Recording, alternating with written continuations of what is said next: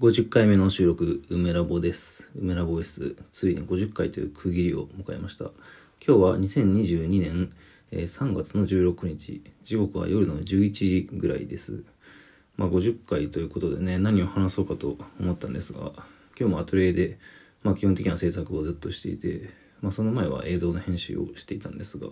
制作をしながらなぜかずっと一つのことを考えていて、一つのこと、それは何かというと、オタクの行為についてなんですよね。なぜそんなことを考えたのか。まあ、オタクというか、オタクの声とアニ、うん、キャラクターの声ですね。はい。あの、僕、まあ制作しながらよく音ゲーの曲とか、あと、まあゲームの曲、そして、まあアニメの曲で、まあ基本的には人間の声というよりかは、テクノとか打ち込みとかの、その電子音楽といいますか、まあトランスだったり、まあすごい速いハードコアなテクノだったりに加えて、人間の声が入っている場合は、まあやはり声優が歌ってる声のものが基本的には多いんですけど、まあ特に、まあ二次元のアイドル系ですね。すごく有名なアイドルものといえば、まあやはりアイドルマスターですね。アイドルマスターというのは、まあ2005年にアーケードでゲームが始まって、まあ、こう、いろいろな、こう、変遷を経て、今、超超超有名なコンテンツですけど、まあこのアイマスゲーセンで始まったアーケードのものから、えー、まあ、しばらく時間が経って2011年にえーアイドルマスターシンデレラガールズというのが始まりまして、まあ、これがいわゆるモバゲーというか、まあ、あの携帯ゲームのコンテンツですね、まあ、しかしそれもかなり今見るとすごいチャチいというか、まあ、非常にこう素朴なゲームで、まあ、どんどんもうなんかボタンを押すだけみたいなガラケーに特化したシステムなんですけど、まあ、そこでまたいっぱいキャラクターが生まれて初代の2005年のアイマスはまあ、そんな言うても数人しかいなかったんですけど、まあ、デレマス、まあ、そのアイドルマスターシンデレラガールズ、通称デレマスですごいキャラクターが増えて、まあ、そこから音ゲーの、えーアイドルマスターシンデレラガールズ、スターライトステージ、通称デレステになって、まあ、今ではいろいろあって、208人もキャラクターがいるんですね。はい。まあ、これめちゃくちゃ多いですよね。でも、驚くべきことに全部大体わかるんですね、僕、名前が。で、まあ面白いのが、面白いっていうか、このキャラクターたちは全員に、えー声優がいるわけじゃないんですね。まあそもそも、あの、デレマスが始まった時って、そのキャラクター全部に声がなくて、テキストだけだったんですよ。で、まあ翻ってみれば、例えば、例えば僕が好きな、すごい好きで、あの、人生に影響を与えたカノンっていうゲームとかも、まあその美少女恋愛シミュレーションゲームみたいなやつですけど、声、声優がなかったんですね。つまりキャラクターの絵があって、え文字がある。その向こうのキャラクターの声を想像しながら聞いていたわけですね。つまり、あの、ボイスがない分、想像力を働かしていたわけですよね。まあ、小説とかも大体そうですけどね。キャラクターというか、まあ、人間、その人物が話していて、それが何を話しているのかを、まあ、想像でこう、保管する。まあ、そうやってオタクの想像力というのは鍛えられていたわけですが、まあ、やはり声優がこう、いるとなると、声がつくとなると、どんどん声が欲しくなるもので、まあ、そのデレステっていうコンテンツでは、まあ、デレマス、まあ、どっちでもいいんですけど、まあ、僕はデレステの方をよくやるんですが、なぜなら音ゲーなので、キャラクターに声がついてない場合と声がついてる場合があって、まあ、それはその人気投票によって決まったり、もしくは突然声優が追加されたりさ、まあ、様々なんですが、まあ、そのキャラクターたちが歌ってる歌があるわけですわ。で、その歌をこうライブでお披露目するわけですよね、声優が。まあ、そのライブというのももう10回以上行われてるんでしょうか。非常にこう、まあ、層が厚いというか、大大大大人気コンテンツ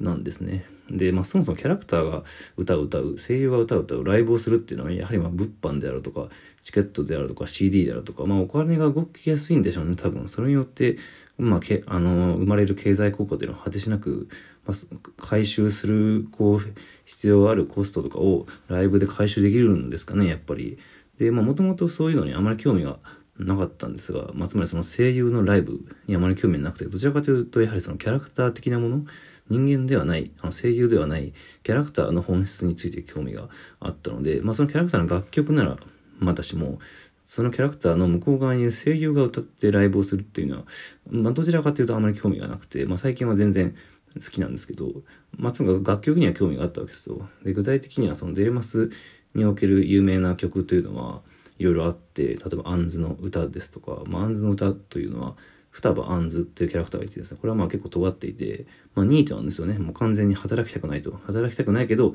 まあ仕方ないからプロデューサーのために働いてやるかという、まあ女の子で、まあ他にも、あの、17歳ですとか言い言い張ってるけど、まあ明らかに20代後半ぐらいでやろうってキャラクターだったり、まあ中二病のキャラクター、まあすごく難しい感じだとか、こう、あの、まあ、世界が滅亡しても我はこういう感とするみたいな、そういう難しい言葉を喋るような中二病の子。まあ、だけど、実は普通の可愛い14歳の女の子みたいな面もあるみたいな、その非常に尖った、一昔前なら考えられないようなキャラクターが、その2011年に生まれたデレマスからどんどんできたわけですよね。で、まあ、そのキャラクターが歌ってる歌も、非常に尖っていたわけですね。例えばその双葉アンズのアンズの歌なんていうのはもう半分以上が、こう、そのキャラクターの声じゃなくて、こう、オタクのコールによって埋められているみたいな、なんかそういう尖った曲もあって、しかし、まあ、この辺のキャラクターっていうのは、まあ、なんせ2011年生まれのコンテンツですから結構昔で、最近、まあ、最近追加されたデーマスとかデレステのキャラっていうのがいて、まあ、それが夢見リアムというキャラで、これは星木聖奈さんという方が声優をやってるんですが、まあ、この星木聖奈さんも非常に若く、えー、まあ、アニメおそ松さんの主題歌を歌ってる AOP のメンバーだったりするわけですが、はい。まあ、とにかく今日はオタクの早口で喋れますのでよろしくお願いします。まあ、その夢ミニアムの、えー、アンセムという曲があって、まあ、このアンセムという曲も、アンズの歌という曲も、曲も佐藤隆文さんという方が、まあ、作っていて、まあ、非常に尖った。で、そのアンズの歌でさえた、まあ、ニートは、ニートのアイドルが歌う、えー、キャラクターソングというだけで尖ってるんですが、この夢ミニアムっていうのはさあのさらに尖った曲を歌っていて、まあ、アンセムってね、なかなかこう、ド直球というか、すごい自信があるね、曲で、なんか曲の名前ですけど、あの、まあ、オタクの声とかを、こう、またサンプさんなんというか使ったりしてるんですけど、えー、そもそもアイドルマスターの、こう、すっごい有名なアンセムとしては、あの、お願いシンデレラという曲があって、まあ、これライブのたびにこう、絶対最後で歌われて、あの、まあ、みんなこう、緊張から解放されて自由にこう、走ったり踊ったりと、なんか友達のように声同して話しながら歌うという、まあ、非常に祝福的な、こう、雰囲気のある、えー、まあ、それこそアンセムがあるわけですけど、その中でこう、お願いシンデレラっていう、まあ、歌詞だったり、があるんですが、これをこう、アンセムの、ユエミリアムのアンセムの中で、お願い死んでくれっていう風に言っていて、まあ、これ、あ非常に大変尖っているというか、まあ、ちょっともう元の歌に対する冒涜とでも言っていうかもいいのような、すごい内容なんですけど、まあ、その、オタク、まあ、ユエミリアムっていうのはオタク、自身がオタクであり、その、まあ、オタクに対する愛憎であったり、アイドルに対する、まあ、愛憎、そして、なんでしょうね、こう、劣等感と自己肯定感のその狭間で動く、まあ、今、非常に現在らしい、なんというか、オタクっぽいというか、メンキャラっぽい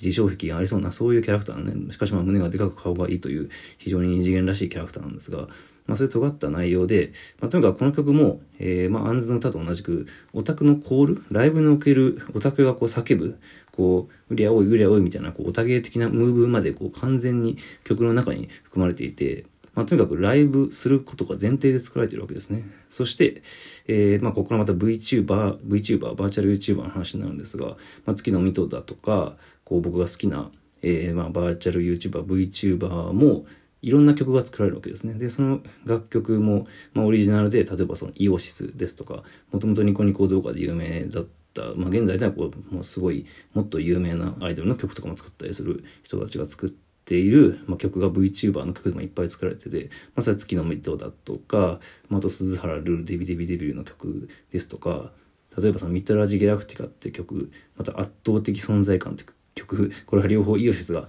作ってるんですが、まあこれも非常にこれライブを想定して作られてるわけですね。はい、駆け足でここまで来ましたが、まあそのとにかく話したいのは、ユメミリアムのアンセム、え月の水戸のミッドラジギラクティカ、そして鈴原レルデビデビデビューの圧倒的存在感。まあここら辺の、えー、まあ VTuber が流星しかかってきたぐらいの時に新しく現れたオタクの声をあの歌詞の中にあの想定として含んでいる楽曲というのがある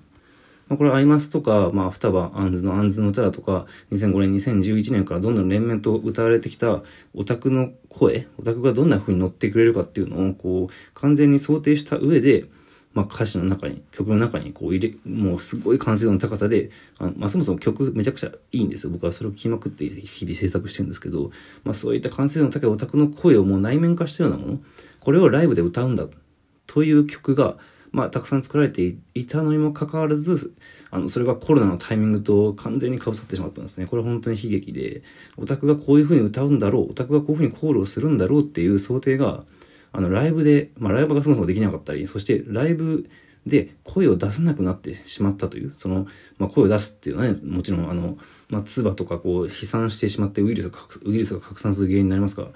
ただでさえこう密になって、そしてみんながこう歌ったり声を出したりしたらまずいということで、ライブが行われても手を叩いたり、こう体を動かしたり、ペンライトを振ったりするだけで声が出せないんですよね。すごく完成度の高いクオリティで、あの、内面化されていたオタクの声が、せっかく行われたのに出せない。でも、その空間やその曲を全力で楽しんでるオタクの動きっていうのがあって、僕はこれがすごいね、見て、まあその中継とかね、こう配信でとかですけど、すごく複雑な気持ちになったんですよね。でもおそらく歌っている彼ら彼女らにはオタクのその魂の声が聞こえていたんじゃないかなというのを、まあ、勝手に想像するんですね。やはり歌ったり、まあ、配信したりするっていうのは、自分を応援してくれてる、自分を見てくれてる。まあ、それは厳密にはキャラクターのことを見ていて、声優のそのものではないかもしれないし、もしかしその声優が好きでね、来てる人もいるし、まあ、そのキャラクターと何か、声優と何かっていうのが、まあ、難しいところではあるのですが、まあ、とにかくこの複雑な内面化されたオタクの声というのが、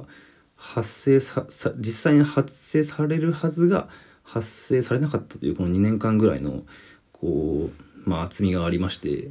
本来発生されだったそのオタクの声、まあ別に、歌に合わせて売り上げいって言ったり、うおとかいうぐらいのそういうもんなんですけど、まあその失われたオタクの声っていうのが一体どこに行ったのかっていうのが僕はすごい今興味の関心のあるところで、あの僕自身もね、やはり試しに声優のライブ行ってみて、自分で歌歌ったりとかね、こう声を合わせたりした経験やはりありますから、あの楽しさやこうね、声が出せないということのこう難しさというのも分かったりもするわけですよ。まあこれからやはりそのコロナなかなかね終わらないですしライブでとかその歌オタクが声を出せないということをむしろ前提としてキャラクターの歌が作られてるのかなとかなんとか、まあ、考えたりなんだりとか、まあ、そういういろんな曲を聴きながらねそんなことを考えながら今日制作していました。はい